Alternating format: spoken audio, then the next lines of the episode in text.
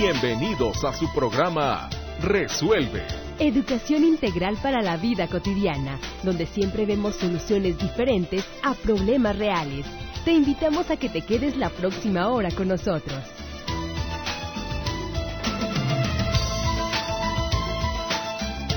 Hola, ¿qué tal? ¿Cómo estás? Me da muchísimo gusto estar contigo el día de hoy en una transmisión más de Resuelve Educación Integral para la Vida Cotidiana en una tarde maravillosa. Yo muy contenta, feliz de estar compartiendo contigo un tema que yo espero que encuentres muy interesante con mi invitado del día de hoy.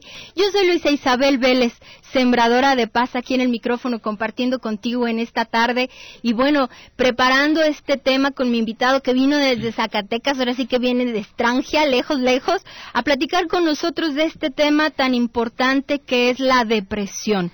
Vamos a estar hablando durante la siguiente hora de la depresión. Antes déjame recordarte que Clínica de Libertad Financiera ya terminó en su generación número 13 y que eh, vamos a, a iniciar nuevamente con Clínica el próximo próximo año, en enero. Este año ya no nos daba para terminar módulos, pero lo que sí voy a estar haciendo son eh, dar los módulos seguidos en dos semanas. Voy a agotar los 10 módulos para todas aquellas personas que se hayan quedado a la mitad en la clínica o les falte uno, dos o tres módulos sin concluir, que sea el momento. Entonces vamos a empezar a platicar con Osvaldo. Le vamos a sacar mucho provecho a Osvaldo Morán. Osvaldo, ¿cómo estás? Muy bien, doctora, contento de estar esta tarde acompañándola en este en este su canal con, con toda la energía y todo el positivismo de transmitirles el día de hoy pues de un tema tan importante como es la depresión. Ok, pues eh, fíjate que eh, eh, eh, déjame te comento que Osvaldo es él es coach de vida, pero creo que es importante mencionar la formación que él tiene, que es psicólogo y máster en desarrollo humano y organizacional. Entonces, desde esta experiencia que tú tienes, vamos a empezar a hablar de este tema tan importante que es la depresión. Déjenme les comento que Osvaldo Morán tiene premios, tiene el previo de Wenceslao Orozco y Sevilla a la excelencia académica. Sí, ¿cómo ve? Y la medalla al mérito académico por la Cámara de Profesionales del Estado de Jalisco. Bueno, pues nos tendrás que platicar de qué se trata todo eso, pero luego. Luego. luego lo platicamos, ¿no? Entonces, vamos a empezar a platicar de la depresión, Osvaldo. ¿Por dónde, por dónde quieres que empecemos? Eh, ¿Te parecería bien si empezamos por definir qué es la depresión? Claro que sí, doctora. Vamos a hablar de la depresión y para definirla, creo que hay cuatro aspectos bien importantes para hablar precisamente de esta enfermedad. La primera de ellas, pues bueno, es saber que es una enfermedad mental. Sí, porque muchas de las veces la depresión, al ser tan conocida, les digo yo, es igual de desconocida, porque es tan fácil escribir en un Facebook, platicar con tu amigo, es que estoy deprimido o tengo depresión, cuando en realidad a lo mejor solamente es un sentimiento de tristeza. Entonces, vamos a empezar definiendo depresión, uno, como una enfermedad mental que afecta cuatro aspectos bien importantes en la vida de la persona. Uno, el aspecto cognitivo. ¿Sí? ¿Por qué? Porque una persona con depresión, sus pensamientos tienden a ser pensamientos catastróficos. Es decir, no valgo nada, la vida no tiene sentido, todo negativo. El segundo aspecto es el aspecto emocional. La persona emocionalmente, ese sentimiento normal de tristeza se vuelve un sentimiento permanente. Es decir, se queda en casa. ¿Sí? Se queda en casa y la persona no tiene ese deseo, esa pila, les digo yo, de levantarse todos los días porque emocionalmente está la pila baja. El tercer aspecto, y también igual de importante, son sus conductas. ¿Por qué? Porque la persona, ya cuando hablamos de, de, depresión, este, deja de disfrutar aquellas cosas que antes disfrutaba. Es decir, si disfrutaba levantarse, el caminar temprano, ahora se despiertan tres, cuatro, sí, pero de la tarde, porque sus conductas ya no son las mismas. Y el último y bien importante, doctora, es el aspecto físico. Definitivamente la persona con depresión, ya su aspecto físico se ve deteriorado no solamente porque se descuida, ya no se quieren bañar, ya no quieren cambiarse, ya no quieren salir, sino que también su sistema inmunológico se ve afectado y por lo tanto es más propenso a enfermedades. Yo creo que estos cuatro aspectos definen lo que es la depresión y pues de esto estaremos profundizando poco a poco. Ok, entonces eh, eh, no necesariamente tienes que tener uno, los cuatro, puede ser solamente uno. ¿Qué, ¿Qué, podríamos entender de manera muy sencilla qué es la depresión? De una manera muy sencilla para mí, les digo yo a mis pacientes, la depresión es cuando ya tú ves la vida con unas gafas, sí, pero con unas gafas ya negras. donde dices, ya no quiero vivir, ya no le encuentro el sentido y ya nos sentimos. Y, y esta parte que estás diciendo de que nosotros estamos viendo la vida con unas gafas negras en donde ya no tenemos un sentido de vida o ya no tenemos una alegría por vivir, eh, aquí a mí me gustaría como preguntarte si uh, conoces o investigaste cuáles son las causas de que sea la enfermedad número uno en el mundo. Exactamente, doctora. Sí, según la Organización Mundial de la Salud, es la enfermedad número uno en el mundo. En México, los datos de la Secretaría de Salud indican que entre el 2.5 al 3% de la población tiene depresión. Estamos hablando, doctora, de 3 millones de mexicanos. Entonces son datos alarmantes porque estos son los que van a consulta. ¿Cuánta gente tendrá depresión? Y no, lo sabe. Que no lo sabe. Exactamente. Entonces, ¿cuál es la causa de la depresión? Pues bueno, la verdad es que ahorita los investigadores están haciendo mucho trabajo en encontrar ese origen, porque en realidad no hay una causa específica. Si lo vemos médicamente, la causa puede ser en afectaciones en el ámbito cerebral. ¿Sí? Está en el sistema límbico, en la parte frontal. Si lo vemos en el aspecto genético, sí hay ciertos neurotransmisores que se ven afectados, por ejemplo, la serotonina. Otro aspecto importante es la herencia, doctora, bien importante, porque hay ocasiones que la mamá estuvo deprimida toda su vida y de repente el hijo dice, oye, pues yo no tengo ninguna causa, pero me siento deprimido. Entonces, el factor genético. Y otro aspecto también bien importante, sin duda alguna, es el factor psicológico. ¿Por qué el factor psicológico, doctora? Vivimos en un mundo en donde definitivamente de qué es bello es bello, pero ahora ya existe la rutina, la presión, el exceso de trabajo, híjole, tantos factores de riesgo que el psicológico puede salir afectado.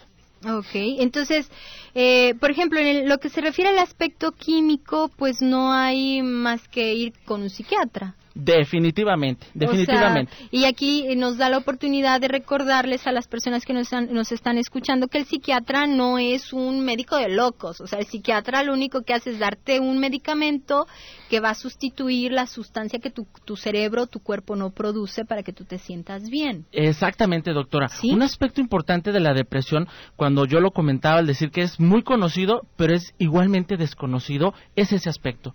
Porque a veces es clásico los remedios de las hierbitas y que tómate esto y se te quita la depresión, pero tenemos que ver con un profesionista de la salud física o mental qué tipo de depresión tienes. Si lo tuyo es un aspecto químico, si lo tuyo es un aspecto genético, si lo tuyo es un aspecto psicológico, porque cuando nosotros evaluamos al paciente, doctora, nosotros ya evaluamos y le decimos a él, mira, vamos a tratarlo puro puro, puro psicológico aquí en terapia. O requieres a lo mejor de un médico general, un psiquiatra, en ocasiones un neurólogo, y todo depende de cuál sea el diagnóstico. No todas las depresiones son iguales. Por eso la parte importante de cambiar esa cultura de la automedicación o la cultura de ya se me va a quitar o de échale ganas, porque es muy común eso, ¿verdad, doctora? Entonces, aquí lo importante es diagnosticarlo adecuadamente para darle un tratamiento preciso a lo que tú estás padeciendo.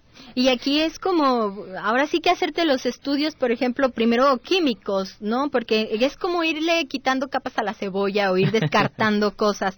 Y luego viene el aspecto genético. ¿Ese cómo lo resuelves? El, el aspecto de herencia en el donde yo viví en un lugar donde pues vivieron la depresión entonces, ¿eso cómo, cómo te lo quitas? O sea, ¿te lo quitas en un aspecto químico? No, no tiene nada que ver, ¿o sí? Mm, definitivamente, lo químico definitivamente nos va a ayudar. Yo le pongo el ejemplo, doctora, a los pacientes cuando vienen por, un, por una cuestión de depresión, que es importante entender que el medicamento es como una muleta. ¿Sí? Nos va a ayudar a sostenernos, pero la terapia es la rehabilitación que te va a ayudar a caminar, a correr y, lograr todo lo que tú quieras en tu vida. Un medicamento no debe de ser de por vida, al menos de que ya sea una depresión ya crónica. Pero, ¿cómo trabajar el aspecto hereditario? Aquí es bien importante, doctora, como profesionistas de la salud, el hacer la historia clínica. Creo que ahí está lo más importante, el entender que la historia clínica vienen los antecedentes familiares, el aspecto cultural que también es bien importante y que a la hora de trabajarse, sí el medicamento nos va a dar un apoyo, pero al menos en psicoterapia cognitivo-conductual, que es lo que yo trabajo, el aspecto cultural se trabaja cambiando creencias, cambiando creencias centrales y modificando el contexto cultural en el que se desenvuelve la familia. Hay ocasiones que el paciente va este, por depresión y terminas atendiendo a la familia. ¿Pero por qué? Porque ahí está el factor que la está originando y manteniendo. Ok, entonces es como hacer obviamente esta, esta atención holista, esta atención integral, esta atención, porque muchas veces queremos primero resolverlo solos, como tú lo dijiste con los tecitos, las hierbitas, este, salte a caminar, salte a dar la vuelta, cuando en realidad te está haciendo como falta la pastilla, te está haciendo falta también el entender el ambiente en el que te has desarrollado o cómo, qué herramientas tú puedes tener para ayudarte a salir de este estado depresivo. Entonces, estos son los tipos de los que estamos hablando de la depresión, ¿no? Entonces, eh, retomando un poquito, a mí me gustaría que nos repitieras cuáles son los cuatro aspectos que tenemos que tomar en cuenta para eh, saber si estamos en un estado depresivo. Excelente. Vamos a evaluar el primer aspecto, que es el aspecto cognitivo. Es decir, ¿qué estoy pensando yo de la vida? ¿Qué pienso en este momento? ¿Cuáles son mis ideas de lo que ahorita estoy disfrutando o no de la vida? Lo que pensamos, doctor, es bien importante. Dos, el aspecto emocional. ¿Sí? ¿Qué me está haciendo sentir importante? ¿Qué me está dando vida y lo disfruto o qué no? Porque en la depresión se deja de sentir en el aspecto emocional. El tercer aspecto es evaluar tus conductas. Oye, cuando, ¿cuánto tiempo tienes que saliste a un lugar que era tu lugar, el que tú disfrutas, que a ti te da vida disfrutar. ¿Hace cuánto tiempo eh, saliste a disfrutar tu familia? ¿Hace cuánto tiempo hiciste algo por tu cuerpo, por tu persona? Y el cuarto punto, pues tiene que ver totalmente con lo físico. ¿Sabe por qué, doctora? Porque en estos estudios de la depresión nos encontramos con gente que llega con el médico general y le dice, doctor, es que me duele aquí, me duele allá, les duele todo y no les duele nada. Y el doctor dice, ah, caray, pero físicamente no tienes nada. No, porque el origen está en lo mental. Y psicológicamente, si traes una depresión, que a veces puede traer una depresión de años. Entonces tu cuerpo, les digo yo que la mente es lo más perfecto que hay en el mundo. Si te guardas las emociones, si le guardas problemas, tarde que temprano te las va a cobrar. ¿Y cómo lo cobra? Si tú no lo expresas, si tú no lo dices, pues entonces te enfermas. Y ahí es donde empiezan a surgir muchas enfermedades. Ok, entonces eh, esta parte tiene mucho que ver con, como lo estás presentando, bueno, es un todo otra vez, o sea, es la parte de lo que yo sé, de lo que yo siento, de lo que yo hago y de lo que yo me cuido en, en mi cuerpo. Y yo obviamente cuando yo no puedo ya, eh, cuando ya estoy en un extremo, y eso a lo mejor vuelve a la, a la pregunta inicial que te hice, ¿no? O sea, necesitamos cubrir las cuatro y tú me dijiste, no, hay diferentes eh, niveles de depresión. Yo creo que en el físico es la más grave de todas. Sí, doctora. Sí, lo que pasa es que la depresión, dependiendo la edad, es como se manifiesta. Sí, obviamente puedes tener las cuatro, pero igual puedes tener una y ya podemos diagnosticar la depresión. Por ejemplo, en los niños, sí, antes los libros decían, no, depresión en los niños, ¿cómo? Los niños no se deprimen. Claro que se deprimen. Ellos, ¿en dónde lo van a manifestar más? En la conducta. Vamos a ver a nuestro niño que se aleja, que ya no juega espontáneamente, que de repente llora por cualquier cosa, de repente se queda encerradito. Ahí vamos a ver que en el niño hay algo y puede ser depresión. El adolescente a ojo con los adolescentes que no nos escuchan. Si hablamos de depresión, hablamos en el adolescente a un riesgo suicida. ¿Sí? El adolescente tiene más alto porcentaje de, que, se, de que exista un suicidio. ¿Por qué? Porque hay depresión. Entonces, en el adolescente se van a manifestar principalmente las emocionales. Las emociones. ¿Sí? Obviamente en los adultos mayores, ya ellos lo emocional, como que se los damos por hecho. Ah, está viejito. Entonces, por eso se deprime. Y no siempre es así. Ahí, este, definitivamente, no es, natural. Ahí en ellos nos vamos a ir ya más, a, quizás a lo neurológico, porque por la edad ya tienden a manifestarse más por ahí. O sea, por esta parte de cognitiva, por esta parte de qué es lo que está pensando, a lo mejor dice, pues ya que estoy haciendo aquí, ya ya mis hijos están grandes, ya nadie me necesita o ya nadie se fija en mí o qué sé yo. O sea, es, es esta parte, creo que la depresión es es mucho el no no no saber aprovechar y sacarle partido a la vida y a las oportunidades que la vida nos da, pero desafortunadamente se cae en esta enfermedad, porque está tipificada como enfermedad, se cae en esta enfermedad sin que te des cuenta. Exactamente, doctora. Todos, absolutamente todos, estamos en posibilidades de un día tener depresión. ¿sí? La enfermedad como tal no te avisa no te da signos que digas, ay, me va a dar depresión, de repente te llegó y te llegó. ¿Por qué? Porque como lo decíamos al inicio, como no tiene una causa específica, son muchos factores. Entonces de repente pueden juntarse esos factores en tu persona y ¡pum! tenemos depresión. Y entonces, y voilà, de resultó que estás, que estás completamente deprimido. Vamos a platicar, si te parece, porque todavía tenemos un poquito de tiempo, eh, ¿cuáles son las causas por las que caes en depresión? O sea, me imagino, pienso yo que debe haber como ciertos detonantes que te empujan a la depresión, ¿no? Eh, o cosas que te pasan en tu vida, y aquí ya hemos hablado alguna vez en el programa del tema de la resiliencia, entonces, que donde no somos resistentes a estos golpes que la vida nos da, y poco a poco nos vamos desmoronando, nos vamos, este, volviendo cada vez más frágiles y quebradizos, entonces no podemos como como manejar la situación, pero debe de haber otras causas tal vez. ¿Cuáles son las causas que te pueden empujar a una depresión? Definitivamente, doctora, que hay muchas causas, ¿sí? Como son muchos factores, hay factores detonantes muy fuertes, ¿sí? esos factores pueden ser, por ejemplo, la muerte de un familiar, ¿sí? Es un factor bien importante que puede desencadenar en una depresión que, como usted lo sabe, doctora, si no se trabaja adecuadamente ese proceso de duelo, pues lo más seguro es que vamos a caer a una depresión.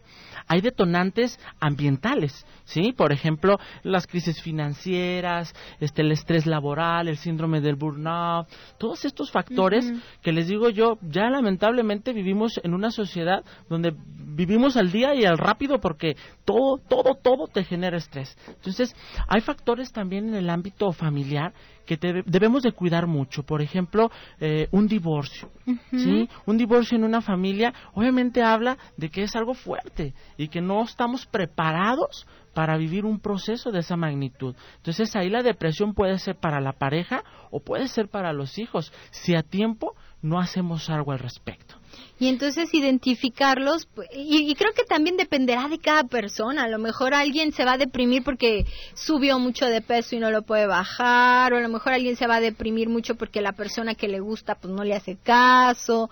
Eh, tiene creo yo esta parte como de también los sensibles que somos a los eh, detonantes de que nos ocurren en la vida diaria y las herramientas vuelvo yo y las herramientas que tienes para poder manejar esas situaciones. Definitivamente doctora aquí dos aspectos bien importantes. Uno, tu sistema de afrontamiento. ¿Sí? Hay personas que los ves fuertes, firmes, enfrentan una cosa, una caída y otra y se mantienen y ni siquiera pasa por su mente la depresión y hay personas ciertamente que a lo mejor con factores menos fuertes y caen en una depresión. Entonces, uno sí es el sistema de afrontamiento. ¿Qué tan fuerte soy yo con mi personalidad para enfrentar estos retos que la vida nos pone? Y también bien importante, doctora, la personalidad. ¿Sí? La personalidad que va de la mano de nuestro sexo, porque efectivamente, hay que decirlo aquí a todos nuestros radioescuchas, las mujeres tienden a deprimirse más que los hombres. Ah, qué caray, aquí ya es donde ya no nos gustó. Pero bueno, vamos a seguir platicando de todo esto y regresamos.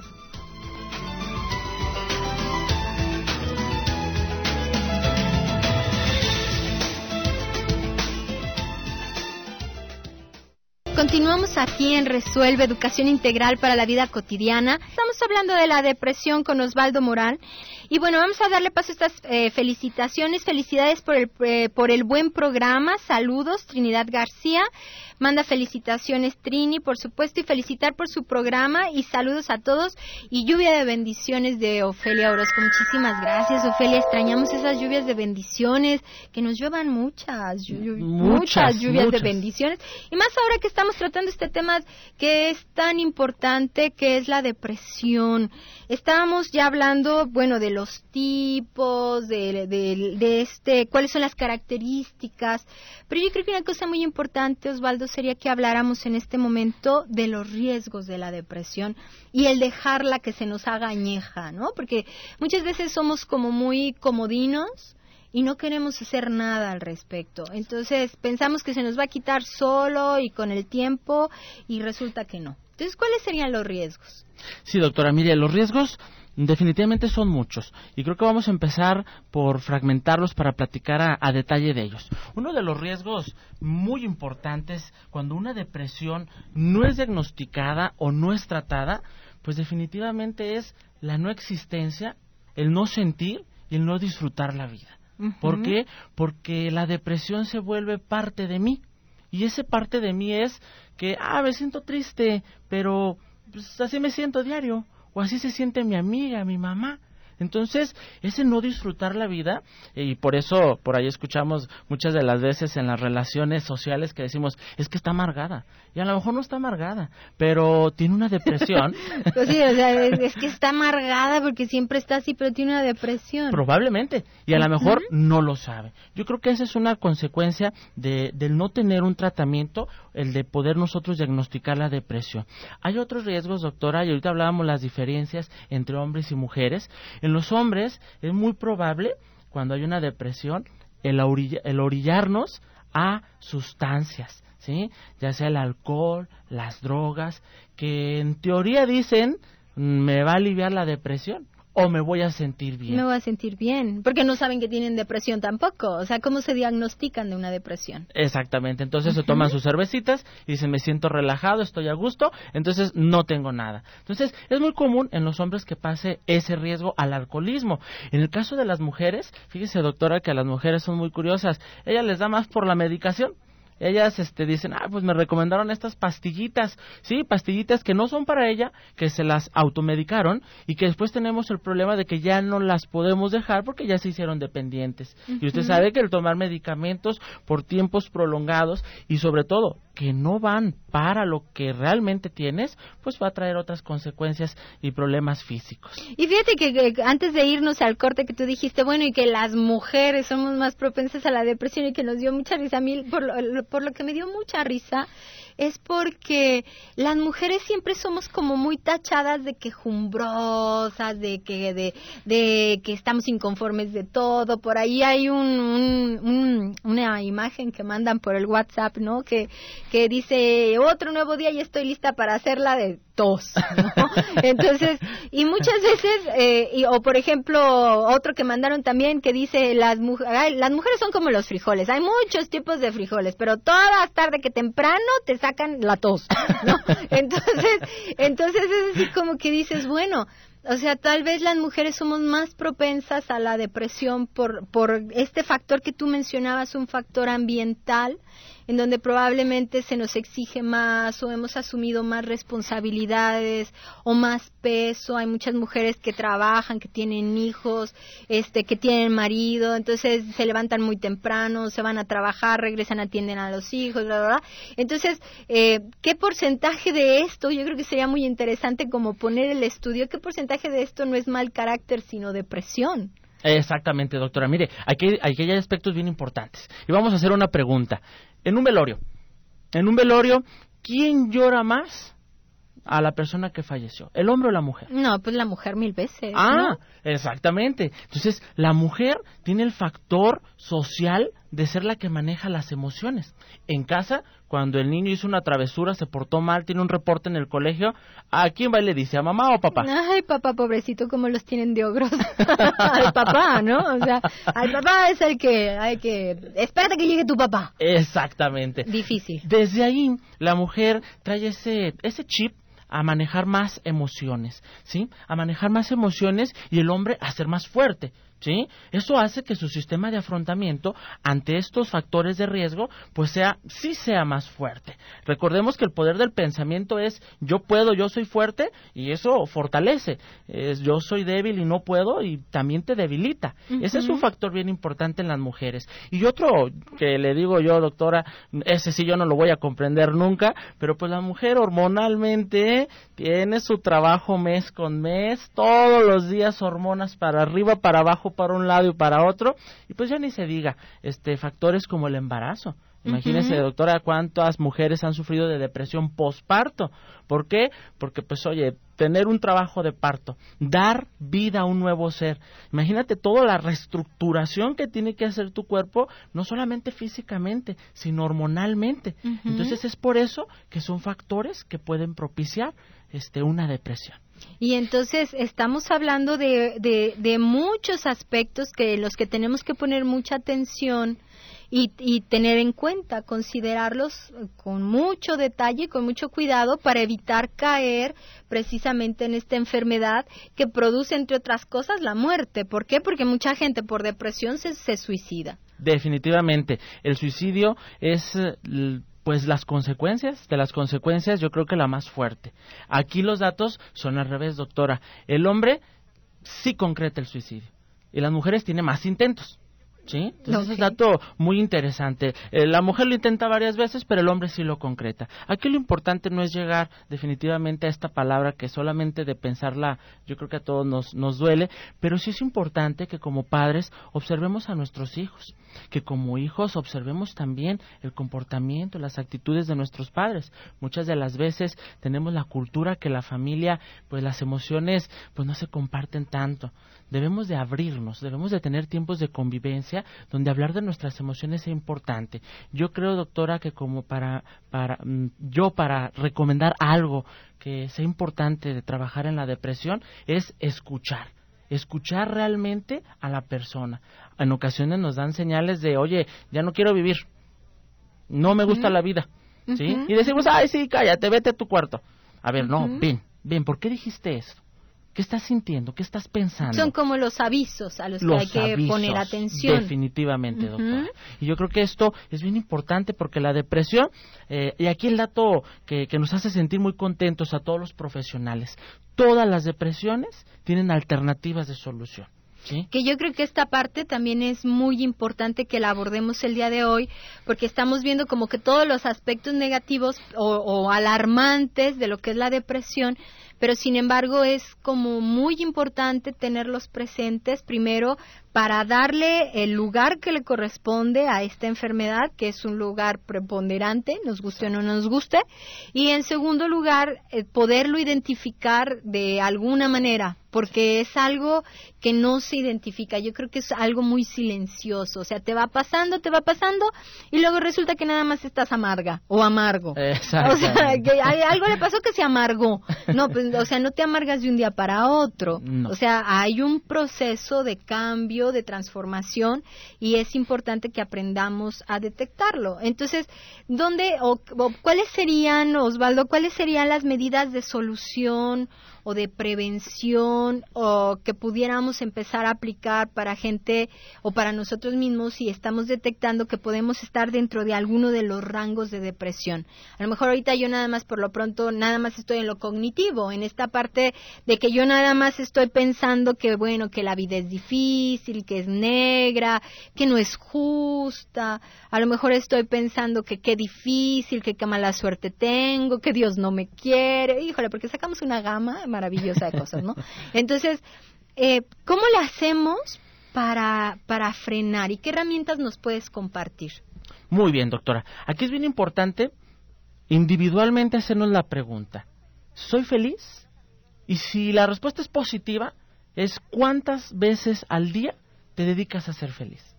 Si la respuesta es no soy feliz, ¿cuántas veces al día o a la semana te sientes triste?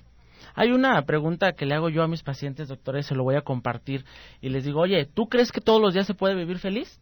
Y voltean y me echan unos ojos muy grandes y me dicen, pues no, porque la vida es difícil. Le digo, ok, ahí ya tenemos un problema, porque sí se puede vivir feliz todos los días. Y para vivir felices necesitamos de trabajar todos los días, de trabajar diario. ¿Y cuál es la estrategia? ¿Cuáles son las herramientas que recomendamos para no caer en esta situación de la depresión? Primero, evaluarte tú mismo, decir realmente cómo estoy, cómo me siento, qué pienso, realmente estoy disfrutando, le digo yo, este viaje de la vida o realmente este viaje se me está haciendo pesado. Ahí vamos a empezar a detectar en qué aspecto de los cuatro que mencionamos yo estoy y qué medidas tengo que hacer para buscar soluciones. Entonces, de ahí vamos a partir, doctora, de nosotros a conciencia ver cómo estamos, cómo nos sentimos, para de ahí buscar la mejor solución. Entonces, la pregunta principal de la que tenemos que partir es si soy feliz. ¿Soy feliz o no? ¿Soy feliz o no? ¿quién podría decir que, bueno, aquí nos meteríamos en un, en un, toda otra disertación muy diferente de lo que es la felicidad y si se puede ser feliz a momentos o no? Hay algunas posturas que dicen que tú eres feliz todo el tiempo y lo que pasa es que no te has dado cuenta. ¿sí? Entonces, al no darte cuenta de que tú tienes la capacidad de ser feliz todo el tiempo, y es, es cierto, o sea, cuando decimos, es que yo voy a ser feliz cuando tenga el carro que quiero, yo voy a ser feliz cuando me case, o yo voy a ser feliz cuando tenga la casa, o cuando tenga el trabajo, cuando vaya a Europa, o cuando vaya a Argentina, o cuando, o sea, como que sujetamos nuestra felicidad a cosas externas. Exactamente. Cuando realmente la felicidad es un estado interno del ser. Entonces, pero bueno, aquí nos tendríamos que meter en otra cosa, pero yo creo que eh, podríamos empezar con esta pregunta así, o sea, si soy feliz, ¿cuánto tiempo a la semana, al día me siento feliz? Y creo que es la capacidad también de poderlo demostrar. Definitivamente. Y el momento que nosotros hacemos esta pregunta, nos vamos a encontrar con toda esa gama de respuestas. Y nosotros, como como profesionistas, como padres, como hijos que estamos escuchando a nuestro hermano, a algún familiar, nos vamos a dar cuenta si realmente esa felicidad es superficial, no se ha dado cuenta o hay un daño. Ahí es donde vamos a encontrar la, la, el origen de esta situación. Si el origen es, oye, entonces no eres feliz porque, ¿por qué? No, pues este, la vida no tiene sentido, no le encuentro lógica, nada me sale, todo, el mundo es malo, eh, todos los hombres son malos, todas las mujeres son malas. Si vemos todo esto catastrófico, nos daremos cuenta que en el aspecto cognitivo ya hay un problema. Emocionalmente vamos a investigar al momento que le preguntamos cuántos días estás triste.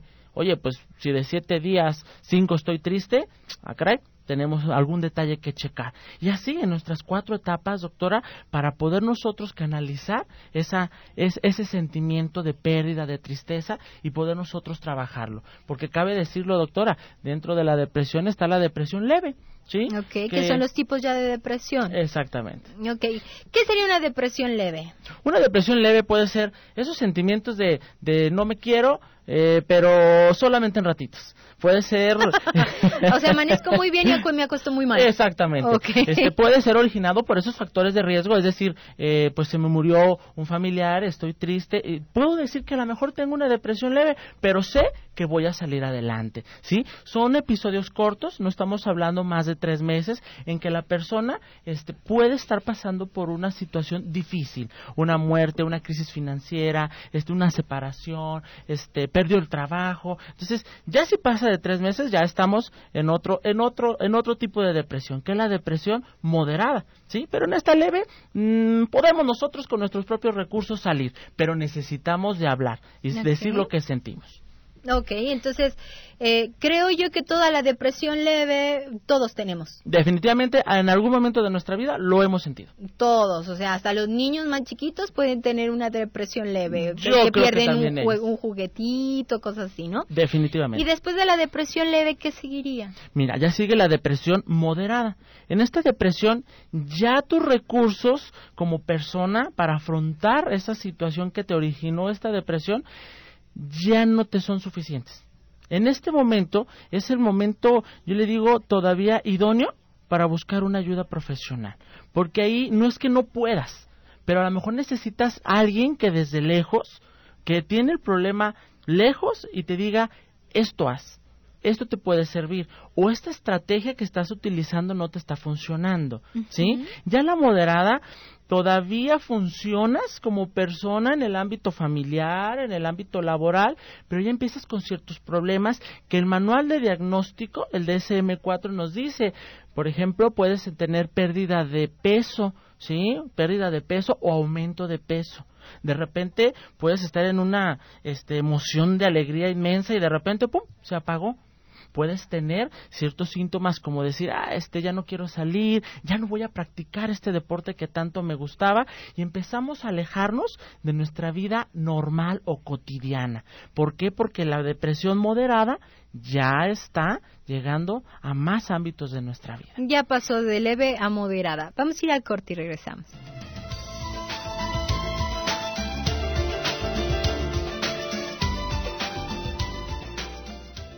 Seguimos aquí platicando con nuestro invitado del día de hoy sobre la, la depresión, Osvaldo Morán. Él es psicólogo y maestro en desarrollo organizacional y humano. Pues ahora sí que somos como que colegas a medias. Y bueno, también él es coach profesional de vida, ha recibido muchos premios por todos los trabajos que él ha estado realizando a lo largo de su trayectoria profesional.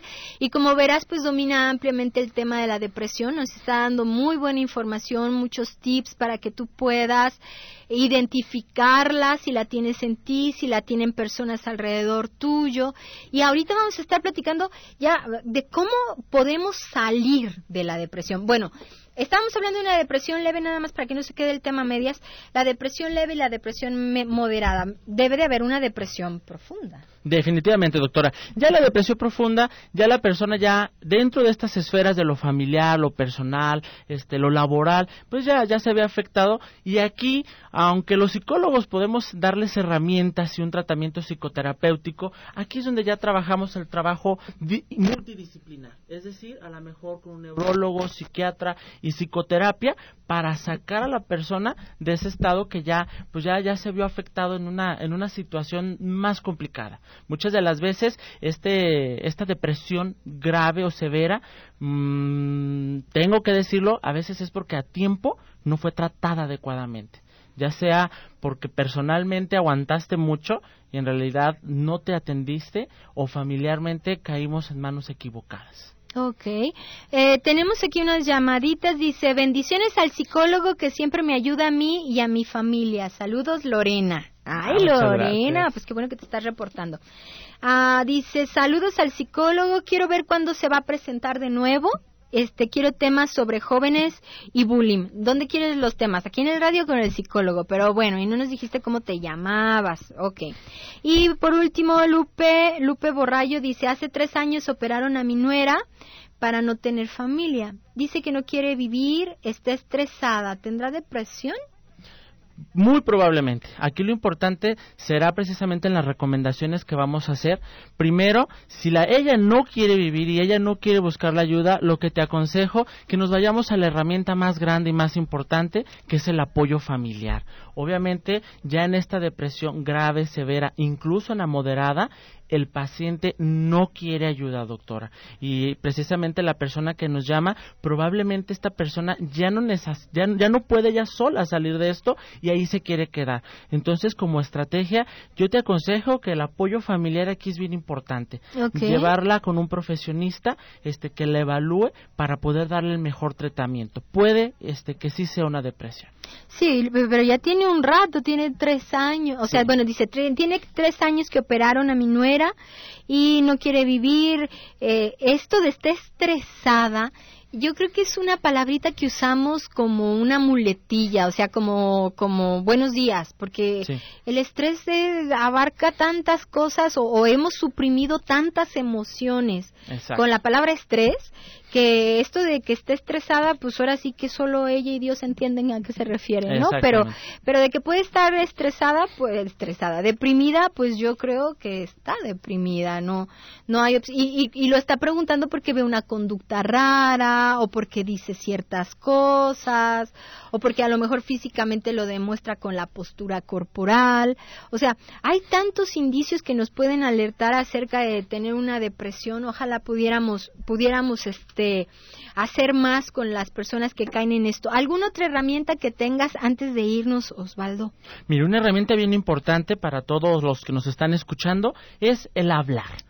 El hablar sí para compartir tus emociones. Yo les digo que debemos decir sí me gusta, no me gusta, estoy enojado, estoy molesto, eh, esto me parece que, que, que, sí es para mí o no es para mí. ¿Por qué? Porque al momento de que nosotros emocionalmente decimos eso que pensamos, eso que sentimos, eso que queremos, estamos este, como un desagüe, estamos ahí sacando todo lo negativo, porque la depresión es eso, acumulamos tanto que explota y explota en esta depresión. Una herramienta es hablar. Dos, es buscar la ayuda, doctora, y buscar la ayuda con el, el, profesionista indicado. Y lo resalto mucho porque lamentablemente o afortunadamente hay tantas alternativas que yo les digo, no es que sean buenas o sean malas, pero hay que ver lo que a ti te hace falta, lo que tú necesitas. Como vimos en el transcurso del programa, pueden ser muchas causas. Imagínate que a lo mejor nomás necesitas terapia y te van a medicar algo que a lo mejor te va a tener dormida todo el tiempo. O zombie todo el tiempo. Entonces,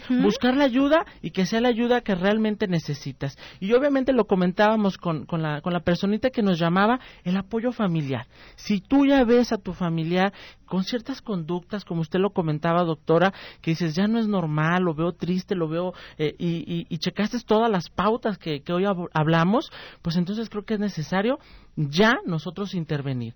El paciente, la persona, tu familiar no va a querer pero tú dale la ayuda. Recuerdo, recuerdo mucho decirle a mis pacientes, no hay mejor medicamento que el apoyo y el amor familiar esto de la depresión no es cuestión de échale ganas o no es cuestión de, después se te quita. Es una enfermedad y hay que tratarla a tiempo. Muchísimas gracias por haber venido, por haber venido a compartir con nosotros toda la sabiduría que traes en relación, sobre todo, bueno, me dio a escoger muchos temas. Yo dije, pues vamos hablando de depresión. Exacto. ¿Por qué? Porque depresión creo que es una de las cosas que está aquí muy fuerte por todos lados y necesitamos aprender a atacarla.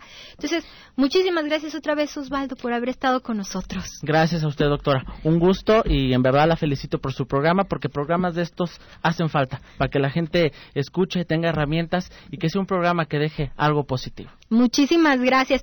Si tienes, si identificas una, una persona con depresión o tú te identificas con depresión, es hora de echar Así que eh, poner, ponerse a trabajar, hacer algo para resolverlo, porque tú, tú tienes que ser feliz. Acuérdate que tú eres un sembrador de paz. Yo soy Luisa Isabel Vélez, sembradora de paz. Muchísimas gracias por haber estado con nosotros el día de hoy. Hasta la próxima.